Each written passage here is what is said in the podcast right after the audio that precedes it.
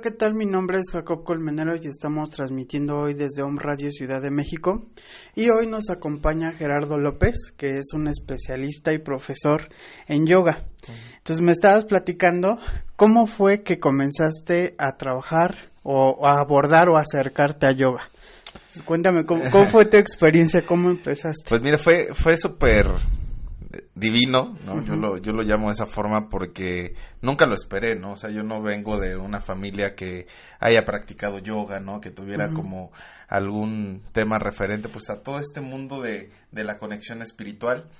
Y yo practicaba natación, tenía yo aproximadamente 15 años, cuando preparándome justamente para una competencia me lastimo la rodilla y pues me recomiendan hacer yoga. Entonces yo sin saber qué es yoga voy, me inscribo a, a un centro que estaba ahí por, por mi casa y eh, termino pues realmente involucrándome en, en, este, en este mundo sin querer. Fue, fue muy interesante la forma en que yo pude eh, conectarme con, con, el mundo del yoga, ¿no? Algo que yo no esperaba. ¿Cómo yo empiezo a, a, identificarme con esto? Te voy a ser muy sincero, yo no, no esperaba como eh, el involucrarme en el mundo de, del interior, ¿no? En el mundo espiritual en ningún momento. Yo era una persona en aquel entonces, en mi adolescencia, pues que me fascinaba la fiesta. Yo lo que quería pues era... Eh, las chicas, el dinero, ¿no? Los viajes, eso era lo que a mí me interesa, me interesaba. Verte bien, salir, todo eso, ¿no? Exacto, pero tenía siempre como el la curiosidad de leer, ¿no? Yo yo leía mucho y leía de todos los temas. Entonces, se volvió como un periodo muy introspectivo. O sea, durante ese esa etapa, pues como tienes que ir hacia adentro.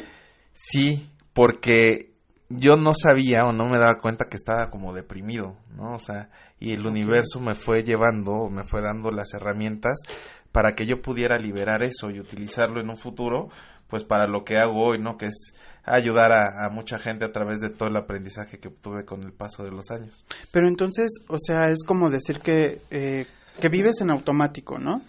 O sea, que, que comienzas a, a actuar y hacer sin darte cuenta y entonces te cae el 20, es que ching, creo que estaba deprimido en esa etapa y no lo sabía.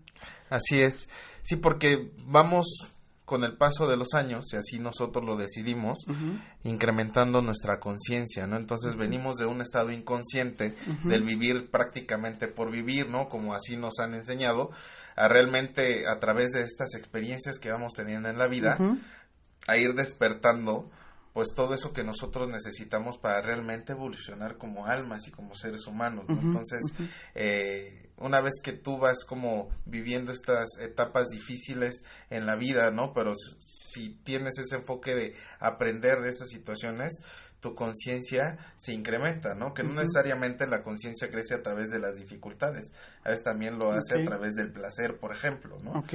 Pero... Pero, por ejemplo, ahí hemos pensado, o es como una parte de nuestras creencias, ¿no? De que te tienes que esforzar o que tiene que ser, un, o un camino espiritual es, es difícil de llevar, o de plano no es llevadero, ¿no? Y entre, lo curioso es como, si esa misma idea es como la que te aleja de comenzar a trabajarlo. O sea, en vez de que eh, tú digas, o, o, más bien no sabes el tesoro que te espera cuando lo comienzas a hacer. Y supongo así fue como te pasó. Sí me pasó, digo, eh, creo que el camino espiritual nunca es sencillo. Mucha gente que empieza, ¿no? Como a, a, involucrarse en temas espirituales o de crecimiento interior, pasa al inicio por etapas muy difíciles, ¿no? Porque es un proceso de depuración.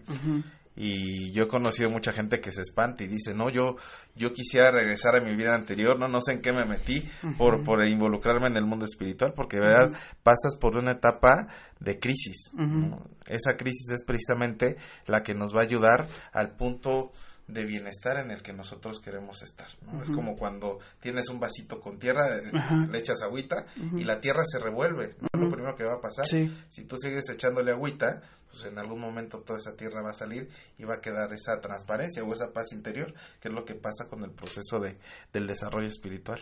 Y por ejemplo, hay, hay maneras o... esto es como quererse ir como por el, como por el camino, eh, por un atajo, ¿no? De decir, ¿puede suceder sin crisis? O, o, la crisis, ¿por qué se da? O sea, ¿por qué me costaría trabajo tener un camino espiritual? Yo creo que al ser un, un trabajo de crecimiento, fortalecimiento, eh, porque el fortalecimiento no solamente se da a nivel físico, ¿no? sino también a nivel mental, a nivel emocional. Entonces es muy difícil, bueno, al menos yo no he conocido a alguien que le haya sido sencillo.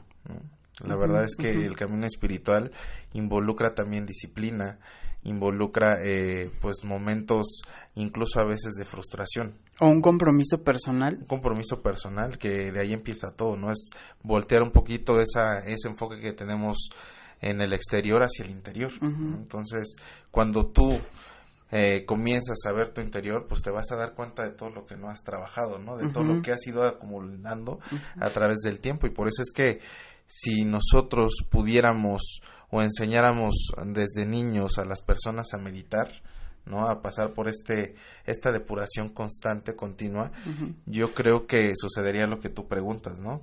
que el camino espiritual dejaría de ser algo de inicio tan complicado porque desde niño estarías pasando por ese proceso de depuración, fortalecimiento de la mente, de las emociones, del espíritu como tal.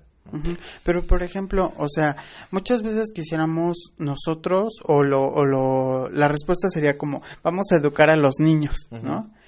Pero aquí la cuestión no son ellos, sino que es una cuestión de trabajarte tú. Claro porque es, no es que al hijo le tengas que lo tengas que mandar al colegio de, este holístico no exacto.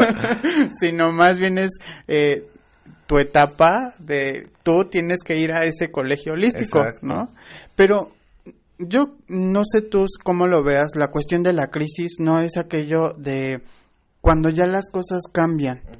O sea cuando yo yo ya no soy o ya no me gusta lo que antes me gustaba o mis objetivos ya no tienen valor.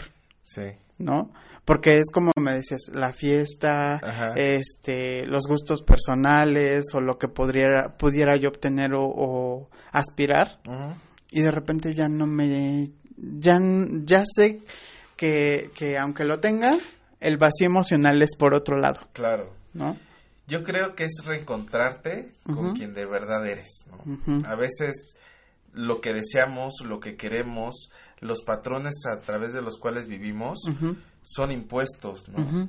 Por los medios masivos, ¿no? Por la misma sociedad, por nuestros papás, por la familia, por los amigos, ¿no? Entonces, yo creo que muchas veces todo eso que nosotros llamamos deseo viene alimentado de muchas personas y de mucha ideología que no es nuestra propiamente. Entonces, cuando empiezas ese camino hacia el interior, realmente empiezas a darte cuenta de qué son tus gustos, qué es lo, de realmente lo que, te importa, buscando lo que te importa. Entonces sí pasas por este proceso como de, ay, a mí me gustaba esto, pero ahora ya como que no me gusta, ahora me estoy, me está gustando esto, pero esto me hace sentir mucho mejor. Pero pasar por ese proceso de desprendimiento de una vida que tienes que soltar, pues es a veces doloroso, ¿no? Es como la resistencia eh, que suceda. Exacto, como decía el conocimiento de los antiguos este toltecas, ¿no? El desollarse. Ok. ellos tienen una palabra, Shipetotec, que le llaman el desollador amado, ¿no? Entonces, es realmente una figura de una persona que se arrancó la piel. Entonces representa precisamente estos cambios en la vida. O esta capa. Esta capa que, que llega en un punto en el que te la es necesario para que tú seas feliz que te la quites. Exacto. Pero me decías, entraste a yoga por un proceso de recuperación y esto pasó en qué etapa de tu vida? Yo, yo era adolescente, ¿no? Ajá. Estaba yo eh, eh, a los 16 años haciendo yoga.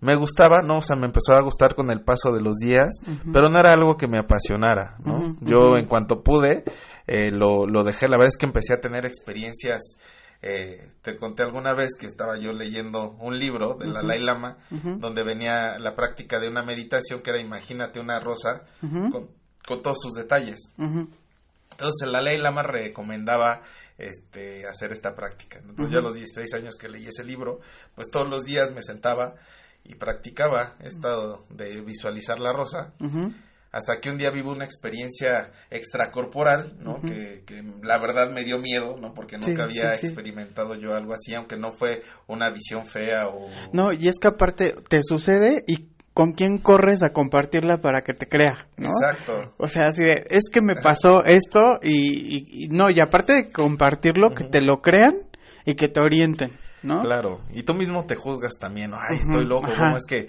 cómo es que vi eso? ¿Qué van a decir si lo platico? Sí, pasa por tu primer tu primer filtro personal. Exacto. Entonces yo me espanté, la verdad, y en cuanto pude dejé de hacer yoga. ¿No? Hasta que la vida otra vez me, me, me empujó a, retomar el yoga, que fue esto ya cuando yo cumplo 21 años, llegando a mi casa de, de, este, de trabajar o de la escuela, no me acuerdo, eh, llego a mi casa, me acuesto, y en ese momento que me acuesto vivo una experiencia extraordinaria, ¿no? en, mi, en mi mente, en mi interior. Eso que yo experimenté, que la verdad es muy complicado, a veces me, me piden que lo explique, ¿no? Pero con palabras es muy complicado.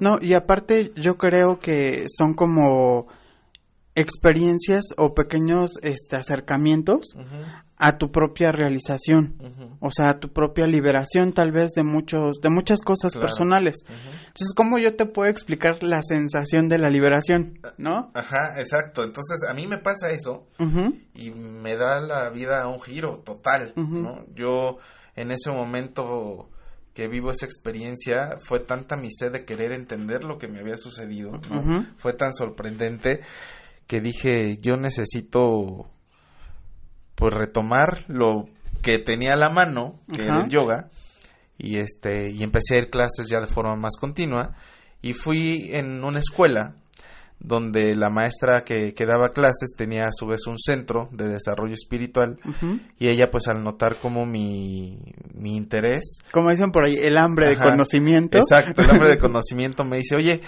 vente a meditar al centro, ¿no? Al centro de desarrollo de la luz dorada.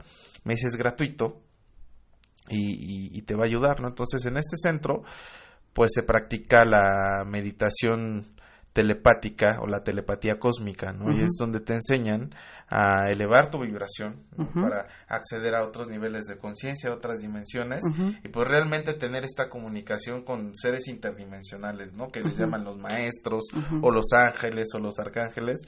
Y yo este pues la verdad es que me fascinó porque precisamente sobre esta comunicación interdimensional pues iba mi experiencia que yo quería entender. Entonces, ah, o sea, como que tuviste que primero, como para entender el lenguaje. Exacto, sí, porque yo ni idea tenía, ¿no? De, de, los maestros ascendidos y yo simplemente, este, pues empecé a, verlos, ¿no? Sin tener idea de, de qué era y pues me fascinó el mundo de, del interior, ¿no? Y este y todo este mundo de de la telepatía cósmica, del yoga, de la meditación, ¿no? Entonces, eh, yo seguí aprendiendo, nunca me cobraron por, por el conocimiento, la verdad es que tuve guías aquí en, en, en el mundo que me enseñaron sobre la mexicanidad, ¿no? Sobre la terapéutica, sobre el yoga, sobre la meditación y no me cobraron. Cuando me certifiqué yo como maestro de yoga, también fue algo que me dieron gratuitamente porque pues yo al ir avanzando en la práctica de, la meditación, pues vas como abriendo tu, tu mente, tu conciencia, y ya más que obtener información a través de los libros, ¿no? O a través de, los cursos. O, solo acumular por acumular, ¿no? O sea, así, del universo. Realmente cuando yo doy cursos, ¿no? que lo hago dos veces al mes de forma gratuita, lo a la gente que, que enseño como este tema de la del desarrollo de, de la conciencia, nunca llevo un tema preparado. Yo voy ese día y estoy esperando que el universo sea quien me diga sobre qué hablar.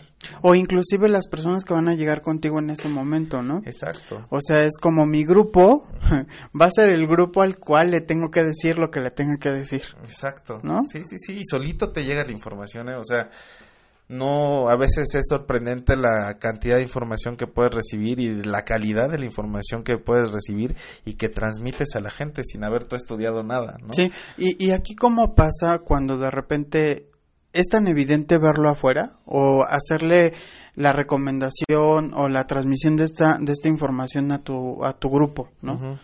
¿Y qué pasa? ¿Cómo lo aplicas contigo? O sea, ¿cómo es parte de tu experiencia? O sea, es como de lo que se- de lo que te sucede que te llevas Ajá. y que trabajas. Pues mira, yo creo que es mucho más enriquecedor a nivel aprendizaje el poder compartir tú a un grupo. Que estar como tal en el grupo, ¿no? Cuando Mm. tú tienes la oportunidad de ser quien transmita información o conocimientos, la verdad es que estás aprendiendo al mismo tiempo, ¿no? Y te van cayendo también a ti muchos veintes. Sí, sí, sí. O sea, es, es maravilloso cómo funciona. A veces la, o siempre la gente que está sentada escuchándote mientras das un curso, pues realmente son tus maestros, ¿no? Ellos son quienes te están enseñando sobre ti mismo. ¿Te has sentido de repente reflejado en alguno de, de en algún en algún grupo en particular? O sea que eh, chin, es que este chico es igualito que yo a los 15. Es Sí, que este- claro. ¿no? Sí, sí, sí. Sí, porque realmente, o sea, me ha tocado que, a- que a este grupo que doy o este curso que doy es, es cíclico, ¿no? Aproximadamente dura un año y después ya la gente puede acceder a, a otro curso un poquito más avanzado, pero eh, siempre llega gente con la cual te identificas, ¿no? Te identificas porque, ay, dices, ah, pues yo era así, ¿no? Yo O era yo, o yo estaba yo pasando tenía- por eso a esa edad. Sí, no, porque es gente a veces que llega con problemas, ¿no? Y que necesitan como ese apoyo, esa orientación, ese que tú vayas eh, caminando de la mano con ellos hasta su punto de bienestar. Ujú. Entonces, sí, por supuesto que, que te sientes identificado con cada paciente que atiendes, ¿no? Con cada persona que esté en el curso. Cuando daba, este, tenía un centro yo de yoga aquí en la colonia Roma, cuando daba clases, eh, con toda la gente pues que estaba ahí tomando la clase, también te identificas, ¿no? Sientes esa conexión. Y digo, creo que también conforme desa- se desarrolla la práctica de la meditación, esas barreras que tenemos a veces entre seres humanos de tú y yo se empiezan a difuminar, ¿no? Empiezas a ver a, a todas las personas como lo que son. Una unidad. Uno mismo. O sea, te, te integras al todo. Exacto, exacto. Entonces, tu capacidad de amar se incrementa, ¿no? Tu capacidad de entendimiento se incrementa, tu capacidad de ayudar se incrementa. Y todo nace desde acá. Sí, sí, sí. ¿Y qué pasa, por ejemplo, cuando hay necesidad de poner un límite sano? Porque es como parte también de la convivencia. O sea, sí me entiendo como un todo y ser parte del todo, pero también en amor a mí debo de poner un límite sano, Claro. ¿no? Sí, de- digo, es el hecho de que se nos percibamos como individuos es parte de lo que el universo nos entrega para podernos comprender, ¿no? Entonces, siempre hay que mantener esa individualidad, ¿no? Pero siendo conscientes de que es solamente una ilusión, ¿no? Que a final de cuentas somos algo que está siempre unido. O a lo mejor es como la manera en que el universo me lo explica a mí. ¿no? Es como yo lo tengo que experimentar y yo lo tengo que aprender y los retos que yo tengo que... Digamos, la, la lección que quiero aprender, el universo me proporcionó lo Ajá. que necesitaba Ajá. para aprenderla, ¿no? Exacto, exacto. Y la verdad es que siendo individuos podemos observar a los demás y comprendernos mejor, ¿no? De verdad, cada persona es un es un regalo. Aunque a veces nos caigan mal, aunque a veces este nos hagan cosas que Así, no nos es gusten que hay, tanto. hay de regalos a regalos, o sea, ahí, ahí sí. Exacto, pero la verdad es que es, es bien bonito poder ver al universo en todas sus distintas manifestaciones, ¿no? Todas las distintas personalidades que puede tener una persona, ¿no? Los animales, las plantas, o sea, estamos en algo mágico. si O sea, como, sí, o sea, es como la manifestación de la creación en sus diferentes formas. Así ¿no? es, es bien bonito poderlo percibir, ¿no? Y por eso hay que agradecer siempre. O sea, ¿y te ha tocado así una experiencia así cañona que te haya tocado o cada en cada sesión te pasa que de repente o en una consulta personal o en un curso o en algún taller? Fíjate que me sorprendió mucho cuando yo empiezo a trabajar la, las meditaciones hacia la telepatía, el cómo la mente empieza a acceder a esos otros niveles y de verdad ves a, así como yo te estoy viendo a ti, o sea, un maestro, ¿no? Conoces cómo son a lo mejor físicamente o, ya de forma más real una, a un ángel. Lo cercano y palpable, ¿no? cuerpo de luz, ¿no? Como o sea, una, había ocasiones donde pues yo con los ojos abiertos en meditación, pero ya mi mente en otro nivel, como, como si fuera un foco, haz de cuenta mi cuerpo, ¿no? Un foco así, que es, es sorprendente, ¿no? Entonces siempre, siempre hay como, como este mundo que es mágico, ¿no? A nivel de, del conocimiento interior, es sorprendente siempre porque es muy bonito. No, y es que aparte es como eh, algo que tienes que comprender al hacerlo. O más bien que lo tienes que experimentar, pero haciéndolo. Porque por más que es que te pasa esto y el cuerpo de luz y te expandes y vuelas, y te, o sea, aunque tú me des como esos conceptos, la experiencia se queda corta. Sí, sí, y es, eh, o más bien es como la invitación a, es posible. Exacto. ¿No? Sí, o sea, la, la gente creo que le interesa como este tema. Yo lo que recomiendo siempre es que lo practiquen, ¿no? porque a veces nos quedamos con la creencia o con la negación. Pero si nos involucramos en la disciplina de, del trabajo de meditación telepática, por ejemplo, si eso es lo que nos interesa, porque no necesariamente la meditación tiene que orientarse hacia allá, ¿no? Pero si es algo que a nosotros nos interesa, la práctica nos va a llevar a la experimentación de este tipo de, de, maravillas, ¿no? Y ese y el poder experimentarlas, pues nos lleva realmente al conocimiento. Ok, pero por ejemplo, me, me, decías que cuando a ti te pasa una primera experiencia así eh, muy reveladora para ti, lo dejas, ¿no? Y me espanté. Ajá. Entonces es como, híjole, ¿cómo, ¿cómo le hago cuando yo empiezo a meditar y comienzo a tener ciertas experiencias que me están provocando miedo? Lo ideal es eh, mantener la atención en el cuerpo. O sea, sí vamos a estar experimentando otras cosas y así sucede porque no a toda la gente le pasan, hay gente que pasa o les es más complicado como acceder a estas visiones, hay gente que es de volada, o que sin meditar le sucede, este, entonces lo ideal si es que empiezo a sentir miedo, pues es mantener la atención en mi cuerpo, que la mente regrese al cuerpo si es que estoy sintiendo así como nervios por estar experimentando algo extraordinario, ¿no? Algo que no estoy acostumbrado. Este, pues es, es regresar al cuerpo y respirar. Ok. Porque es como inconscientemente nuestra zona segura, ¿no? exacto. O sea, me siento seguro en mi cuerpo. Así es. Porque a lo mejor me siento más eh, aquí que en otra parte. Exacto. O la experiencia es tan distinta que me voy mejor a lo familiar, ¿no? A cómo me siento ahorita o a lo que sí siento que es real. exacto. y, seguir con la práctica, ¿no? O sea, que, que no a lo mejor estas experiencias que nos hacen sentir como nerviositos, pues ya nos... Que no hagan lo que yo, ¿no? Que me... Como... Dejé de practicarlo como seis años hasta que otra vez el universo me lo puso ahí. Ajá, pero por ejemplo, ¿qué pasa en esos seis años? ¿Te sientes extraño? o sea, es como, mm, pasé por esa experiencia y de repente como que lo hago a un lado, quiero seguir mi vida normal. Eh, o tratando de olvidar lo que pasó, o, poniéndolo en un cajón, ¿no? Claro. En un cajón mental. ¿Qué haces en esos seis años? Pues mira, yo, yo, seguí practicando yoga como un año más, hasta que ya dije, ya, ¿no?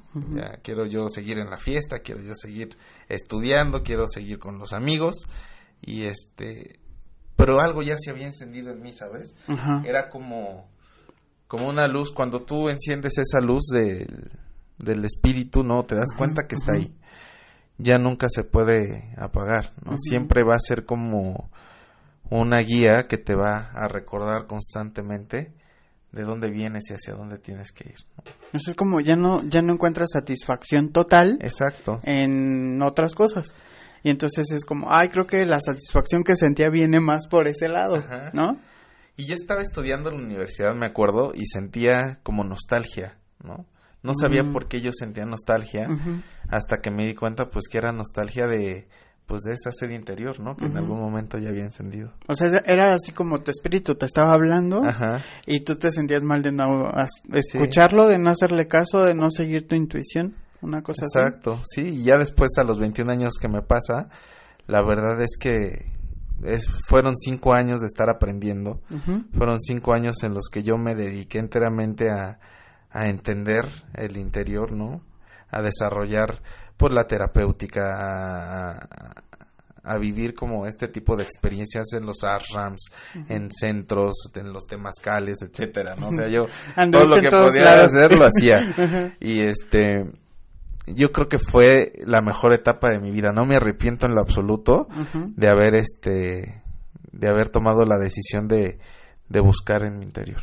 Ok, pero fíjate, es como, yo creo que cuando ya, ya tu conciencia está lista, predispuesta, preparada, o que dices, en esta vida sí me la viento, o sea, como que en esta vida sí, se te van acomodando todas esas cosas.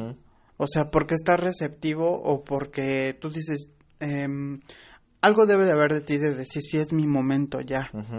O sea, y sí lo quiero trabajar en este momento de mi vida. ¿no? Claro. y en un punto en donde sí se te recuerda que lo tienes que hacer o, o- es como como no sé si has oído, has oído esas experiencias en donde es que yo me resistía a vivirlo, ¿no? O es que yo me resistía a hacerlo. Y de repente no sabes lo feliz que fui cuando doblé las manos Claro. y me permití que sucediera, ¿no? Exacto. Sí, sí, sí. Entonces, o sea, si, si entras en un proceso personal o si es un proceso en donde varios entran como en la, en la misma bolsa, por decirlo así, que inician juntos. Ajá. Pues mira, yo, yo creo que es, es un camino muy personal, muy, muy personal, porque todos estamos con distintas cosas a liberar y a trabajar, ¿no? Aunque sí hay similitudes, ¿no? Y toda la gente que está o que se va presentando en tu camino, ¿no? Hacia el interior, pues tiene alguna similitud contigo, o sea, te empiezas a dar cuenta de lo mágico que es conocer a una persona nueva, porque esa persona nueva te trae un mensaje así, pero súper directo a ti, porque ya estás tú atento, ¿no? Ya tienes el corazón abierto a recibir que esta persona que acaba de, lle- de llegar a mi vida tiene para mí, ¿no?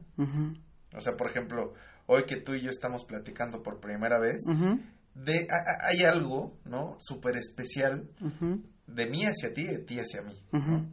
Que es así de, ah, impactó Ajá, o tocó ciertas ¿no? cosas. Ajá. Y así, son, si nosotros empezamos a ver la vida con esta emoción de, de qué tiene para sorprenderme el día de hoy, ¿no? La persona. No, y aparte, así estas yo creo te dan más ganas de conectar con el otro. Claro.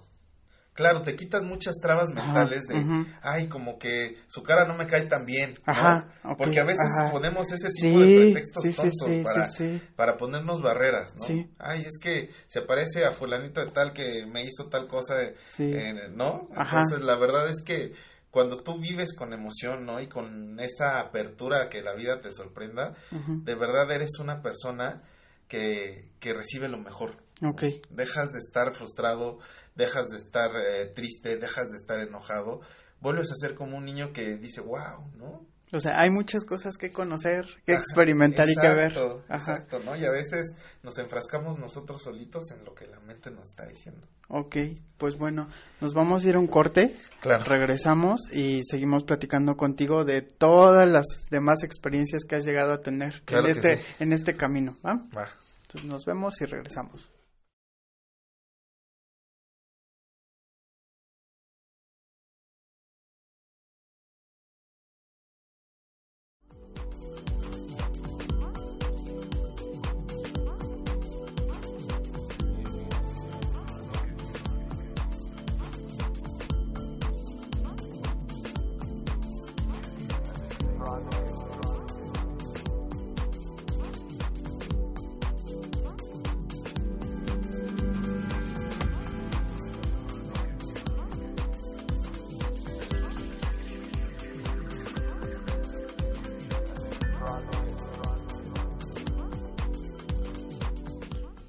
Ya regresamos del corte y seguimos con nuestro especialista, instructor en yoga, un maestro certificado de yoga, Gerardo López.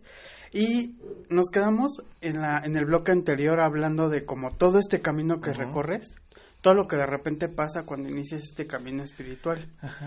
Y yo te iba a preguntar, o sea, hay veces que comienza este camino espiritual y te quieres meter a todos los cursos, ¿no?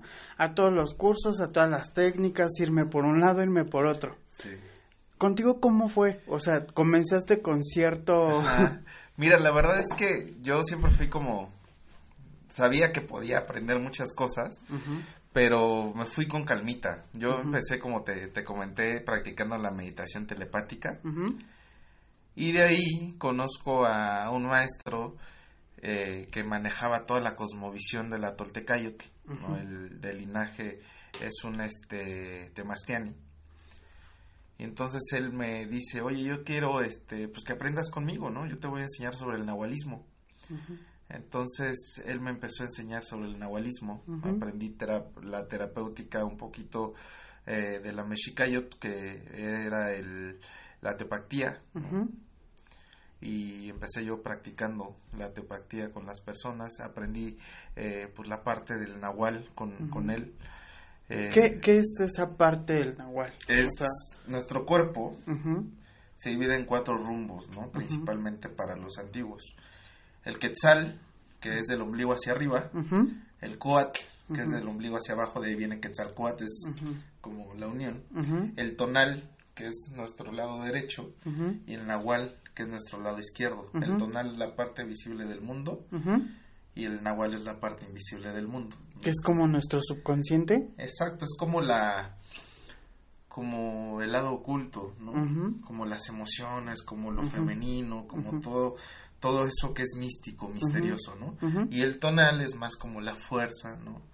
Es más el, eh, la voluntad, todo eso que involucra ya el aspecto físico, lo visible y lo invisible. Entonces, el nahualismo se enfoca en desarrollar como este lado, ¿no? Como a conectar con ese esa parte oculta del mundo y traerla hacia la parte visible. Entonces, con él aprendí un buen tiempo.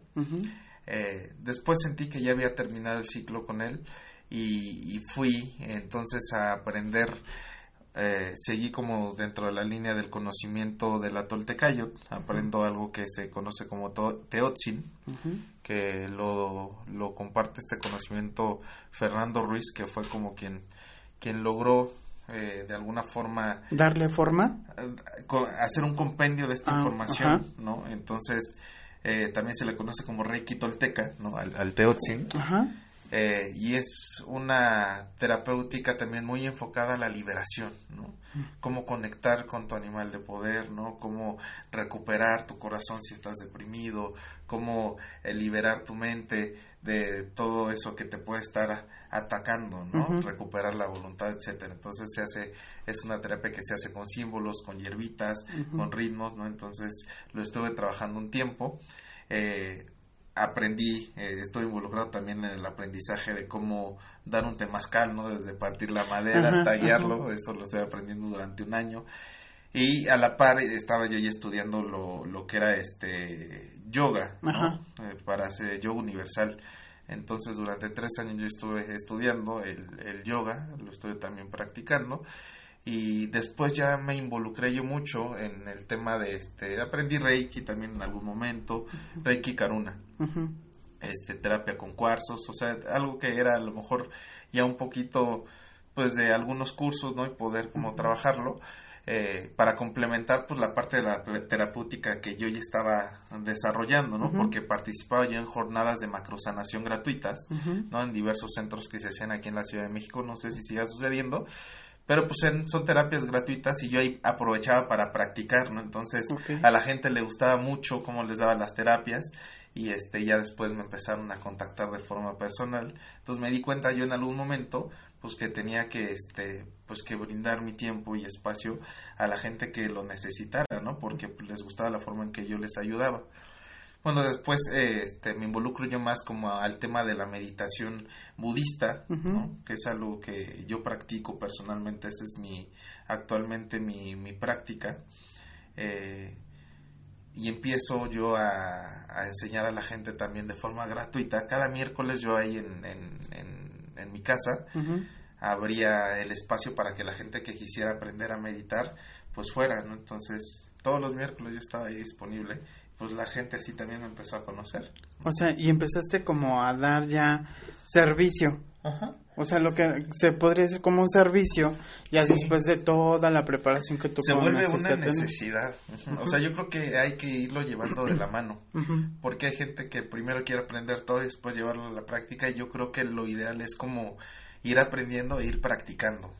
Para que porque a final de cuentas es algo que tiene que estar fluyendo, ¿no? Recibes, entregas, recibes, entregas, porque si no te empiezas a quedar todo, y después te aplasta tanto conocimiento. O, inclusive es como todavía no pasas del paso A cuando ya te quieres ir al B, al C. Exacto. Y, y por ejemplo, ¿sí te ha pasado que, que llegas y tomaste un curso o un taller o una certificación, ¿no? Tienes el conocimiento. Y no te, al inicio no te causa como, ay, pero es que está bien raro. o sea, así, ay, pero es que está, ¿a poco sí? Esto, esto sí funciona. Pues mira, yo, yo creo que hay que ir abiertos a todo, ¿no? O sea, no, si vamos a entrar a un curso así como, pues mejor no hay que entrar, ¿no? Ajá, sí. yo creo que lo ideal es como tener mente abierta, porque siempre se puede aprender algo, ¿no? Mm. Hay veces que es hasta interesante y creo que es importante hacerlo, eh, retomar algo que aunque tú te crees experto en eso, el regresar a las raíces y volver como a revisarlo, a aprenderlo, te ayuda muchísimo más, ¿no? O sea, se te abre a veces hasta un universo nuevo de algo que tú creías que ya tenías dominado. No, y es que aparte yo creo es como esa parte del ego de ay, no, yo creo que no me va a funcionar y si mejor le intentamos por otro lado, Ajá. ¿no? Y a lo mejor el universo te está respondiendo con ese taller. Claro. Con ese curso o con esa herramienta o con ese símbolo o con eso que tienes que aprender. Exacto. Sí, sí, sí. O sea, la, la humildad es, es muy importante. Y la humildad no me refiero hacia...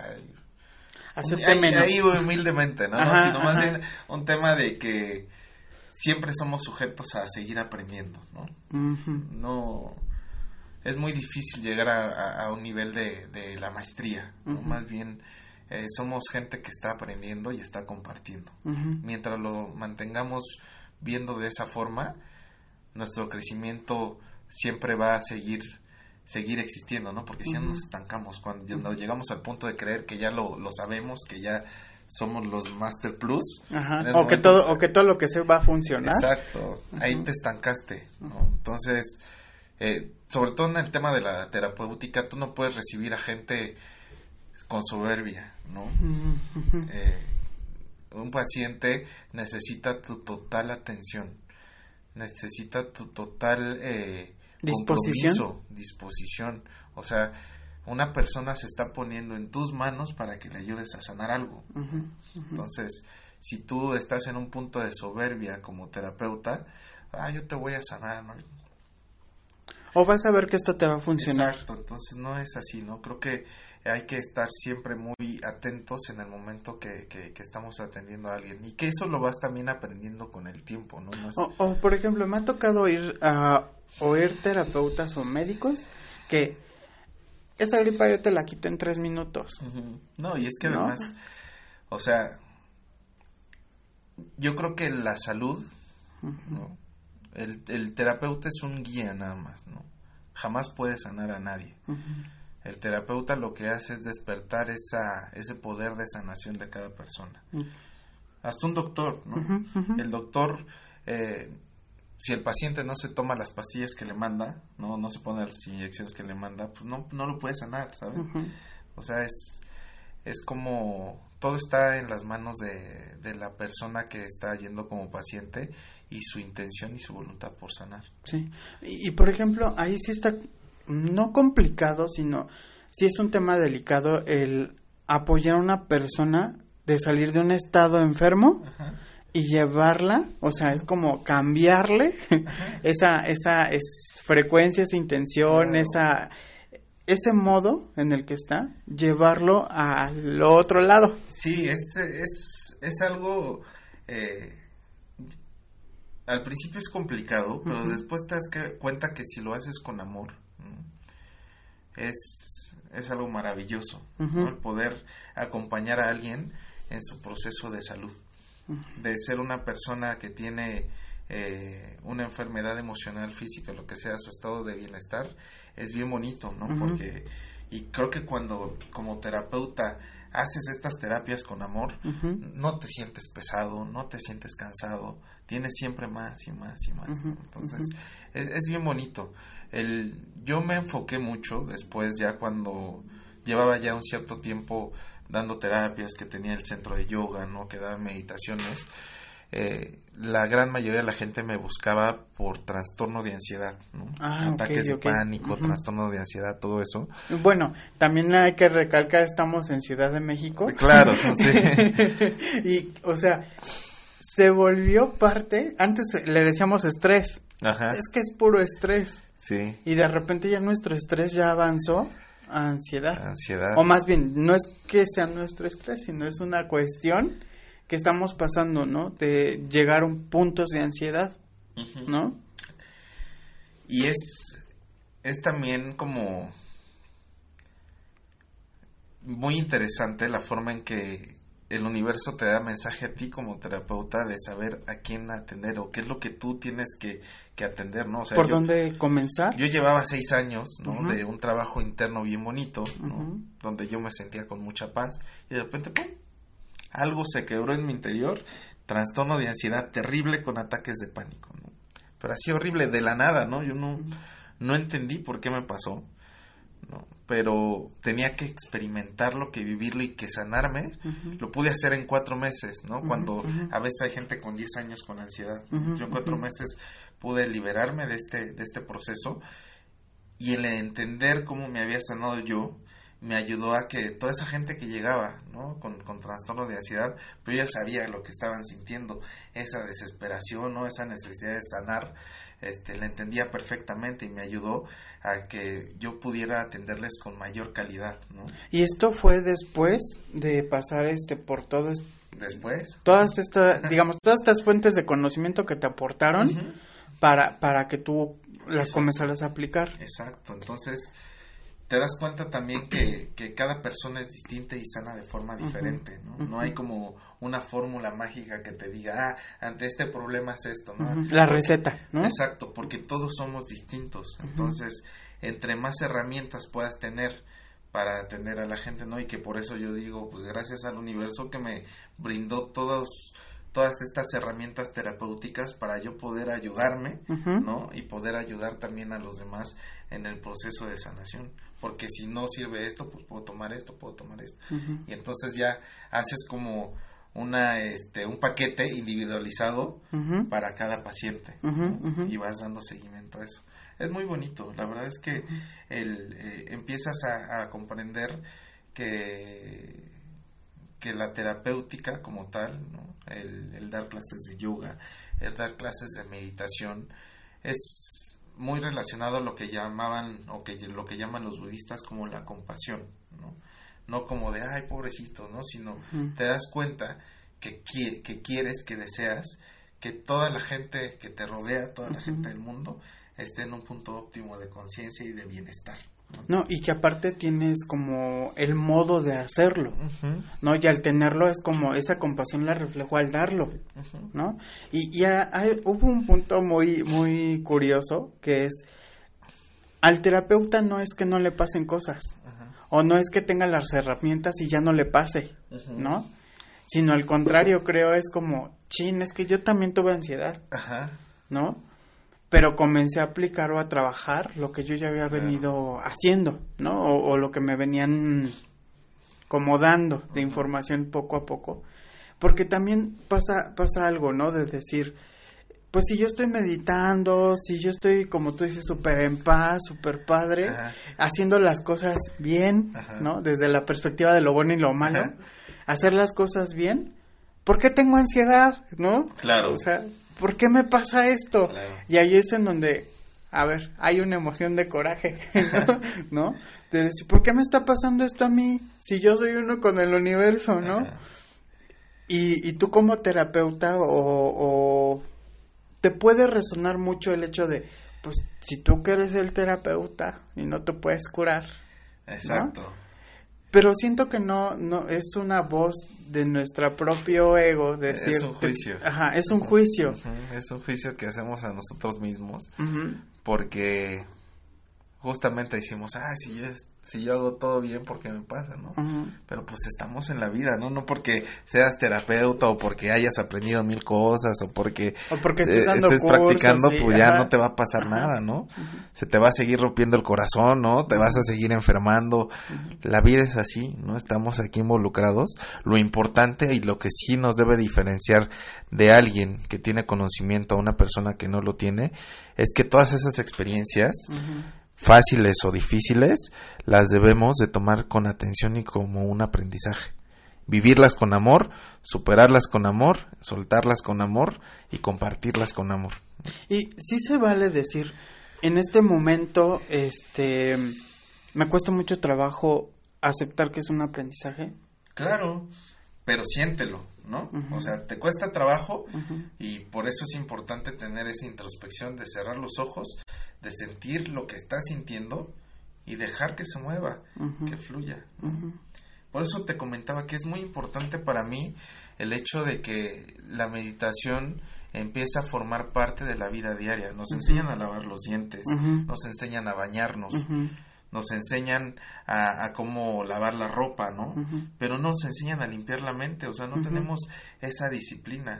¿Por qué? Pues porque no es algo que, que esté tan conocido, ¿no? Entonces, por eso a mí me encanta dar de forma gratuita las meditaciones, porque es la oportunidad de tener de verdad un mundo mejor. Sí.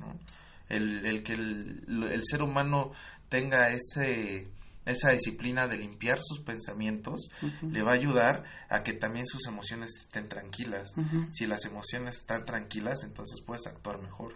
Pero, por ejemplo, ¿cómo, cómo... Sé que a lo mejor es una cuestión de engancharte, pero hay veces que hay muchos pensamientos que se repiten constantemente y que pareciera que tienen mucha fuerza en ti. Claro. Pero hay técnicas. Eh, eh, o sea, es como, por ejemplo, decir, es que ¿por qué estoy tan enojado? ¿No?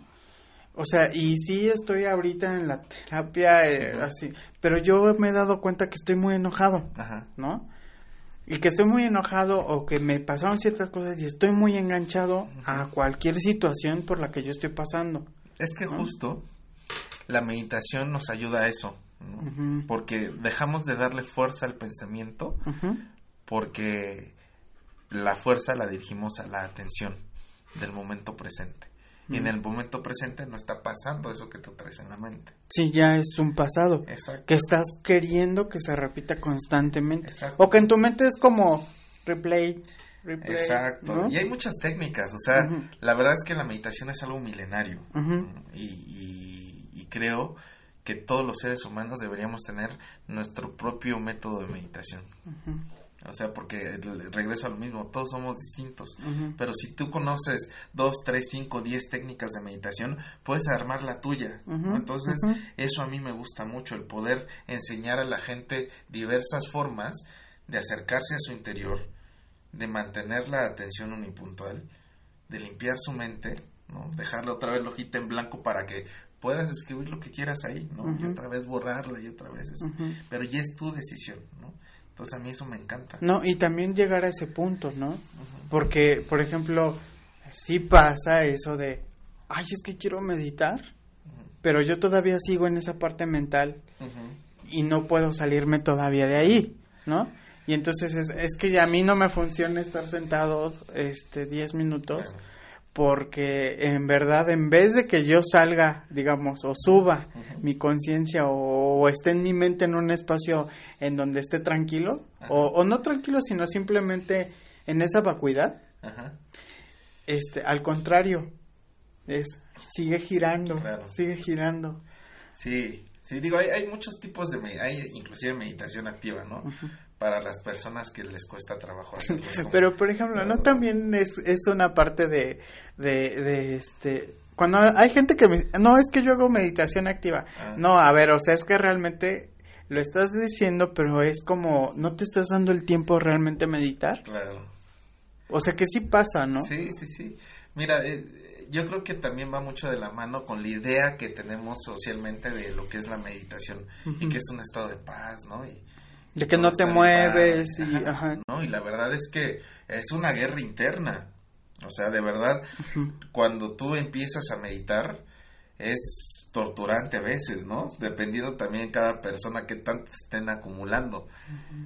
Pero, pues, también tenemos como ese problema de que nos gusta todo cómodo, ¿no? No nos gusta la disciplina. Pero si yo soy disciplinado y medito uno, dos, tres, cuatro, cinco, diez, veinte días, un mes, me voy a empezar a dar cuenta con el paso de los días que empiezo a tener menos, ¿no? Que mi mente ya no va a estar tan loca, que empiezo a enfocarme mejor y que poco a poco todas esas cajas que tapaban la ventana ya no están y un día voy a ver la luz, ¿no? A través de la ventana. Sí. Y entonces sí voy a llegar a ese punto de sentarme, cerrar los ojitos o sea, es, algo así como, ya ahora en este momento sí puedo soltar, ¿no? Así, el tiempo, eh, la mente, o, o sí, darme cuenta que lo importante es mi momento presente. Así es. En donde puedo encontrar, o sea, la tranquilidad que estoy buscando, de, digamos, a través de, ¿no? Del trabajo de amigos, pareja, este, cuestiones laborales, todo ese tipo de cosas, ¿no? Así es. Así es. Pero, por ejemplo, también Ah, hay algo que se me hizo este curioso, que es cuando tú me dices, te vacías o llegas a ese punto en donde te liberas y sueltas meditando. Y tú das meditaciones gratis. Es como reafirmar la idea de no necesitas nada externo, sino simplemente poner tu punto de enfoque hacia adentro. ¿No? Sí, la verdad es que o sea, yo, yo doy gratuito el tema de la meditación porque yo estoy totalmente convencido que seríamos una mejor sociedad, ¿no? Seríamos mejores seres humanos, eh, seríamos mucho más amorosos, mucho más conscientes, mucho más pacíficos si practicáramos la meditación. Entonces, entre más gente pueda yo enseñar a meditar, puta, yo estoy mara, o sea, yo, yo soy feliz, sí, ¿no? Sí, sí, sí. Entonces, por eso, y además que a mí, como te comenté, a mí no me costó el conocimiento, ¿no? O sea, no hubo nadie que me cobrara por enseñarme. Sí me pedían esfuerzo, sí me pedían compromiso, pero no, no me pedían dinero. o disposición, ¿no? Exacto. Como dices, yo iba al macrocurso y ya estoy poniendo mi disposición. Y ojo, o sea, también Ah, yo no estoy ah, en contra en lo absoluto de, que pues cada quien cobre lo que quiera, ¿no? O sea, es, es, en cada persona es distinto y así te llega el universo, te lo dice y tú lo tienes que hacer, ¿no? Sí. Yo, yo te, te, soy bien sincero, en algún momento quise poner una cuota a las terapias que yo daba, y hace cuenta que los pacientes dejaban de llegar. Ajá, ajá, ¿no?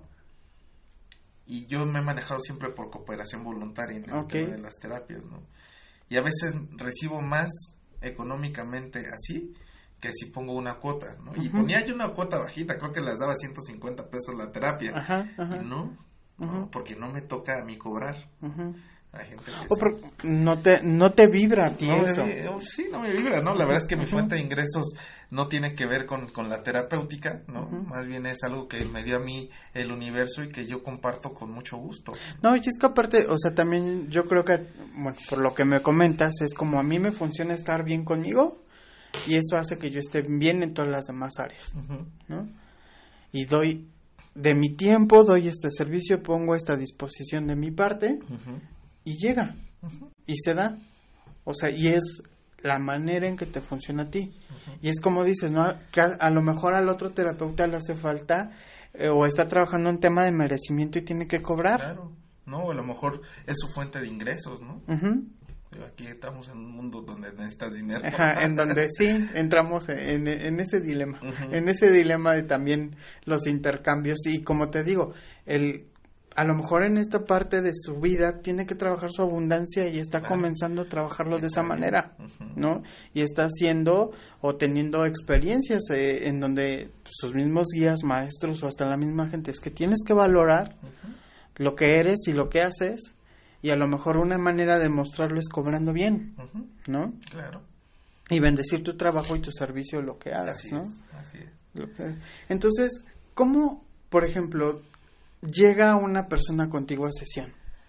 Pues generalmente me buscan, me mandan un WhatsApp, ¿no? Me recomiendan, te atiendo muchos pacientes por recomendación, ¿no? Actualmente te soy sincero, atiendo a gente como que de verdad sé que, que lo necesitan, ¿no? Porque están en un problema. No, por supuesto, si hay alguien que este me busca, oye Gerardo, fíjate, quisiera que me ayudaras con este con este problema, no lo puedo hacer, ¿no? Pero sí doy prioridad a la gente que, que ya tiene un problema crónico, porque no solamente yo atiendo por las noches entre semana y fines de semana, entonces no no tengo tanto espacio como para para atender a mucha gente, pero doy prioridad a, aquellos que, que más lo necesitan. Ok, o sea, se van formando.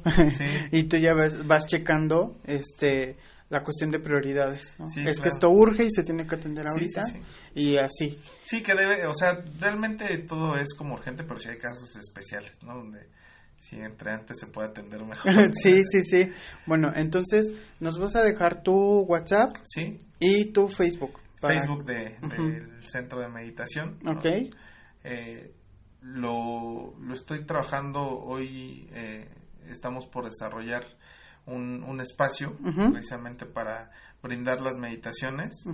Hoy estoy nada más trabajando meditaciones personalizadas, ¿no? Si alguien mm. así lo, lo requiere y quiere aprender a meditar, pero vamos a tener ya un horario también fijo para que que podamos estar ahí y se va a avisar en la página de Facebook. Ah, ok. Entonces, este, nos deja su Facebook, lo voy a poner por aquí, va a aparecer ah, en pantalla y también tu WhatsApp para quienes quieran aprender contigo o, que sean guiados a través de ti claro, este, en cuestión de meditación. Con mucho gusto, si quieren aprender a meditar, si tienen problemas de ansiedad, ¿no? Si hay un tema energético que quieran trabajar, cualquier eh, situación eh, física, emocional que, que, requieran, yo con mucho gusto les puedo atender. Pues bueno, muchas gracias Gerardo por acompañarnos el día de hoy. Gracias por este espacio. Pues nos vemos hasta la próxima semana. Ahí se ponen en contacto con Gerardo para lo que ustedes necesiten. Entonces nos vemos, que estén muy bien y nos despedimos.